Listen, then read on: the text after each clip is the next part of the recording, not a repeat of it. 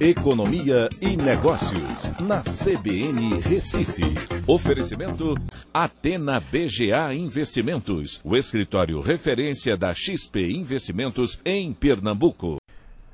Olá, amigos. Hoje eu quero é, discutir com vocês a questão que o Bolsonaro vem é, tentando vincular uma prorrogação do auxílio emergencial à votação e aprovação da PEC do gatilho, né, a PEC emergencial. Essa PEC permite é, reduzir espaço, é, abrir espaço no orçamento, reduzir gastos né, para que esses recursos possam ser alocados com é, programas sociais, né, como a prorrogação do auxílio emergencial. Isso é importante, porém sofre uma resistência muito grande, principalmente do funcionalismo público, com relação a essa proposta.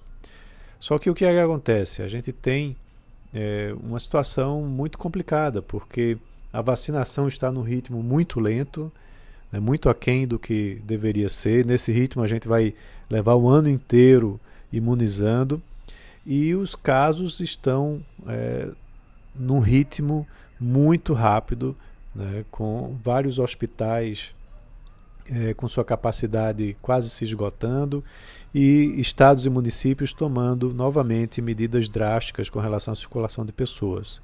Isso vai ter um impacto econômico forte. A economia nesse mês de janeiro já vem mostrando um ritmo de desaceleração é, e você não ter o auxílio emergencial com um número maior de casos é, e mais pessoas em casa, é, isso tem um impacto negativo é, muito preocupante. Então, uh, essas medidas elas precisam sim ser discutidas, só que vale lembrar que a gente tem o país com uma previsão de déficit para esse ano de 250 bilhões de reais e uma relação é, dívida-PIB que já passou dos 90%. Então, para o país é uma preocupação também grande a questão fiscal e ainda mais que o teto de gastos ele precisa ser mantido, porque senão a gente vai ter ainda é, uma preocupação ainda maior com as taxas de juros da economia, com a fuga de dólares da economia é, e com a retomada da inflação.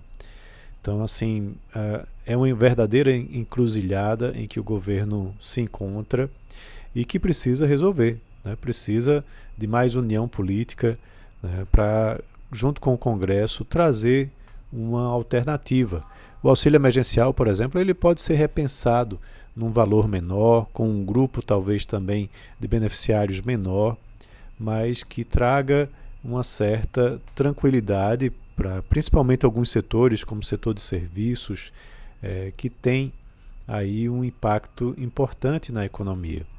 Então, isso precisa sim ser repensado para que a gente possa é, segurar um pouco a questão econômica, enquanto a vacinação toma um ritmo mais acelerado, que também precisa ser é, trabalhado né, para que esse nível de vacinação ele é, seja uh, o mais abrangente e o mais rápido possível, porque senão isso vai terminar custando tanto mais vidas como também mais é, negócios que irão falir é, e pessoas que irão ter dificuldades financeiras por conta disso.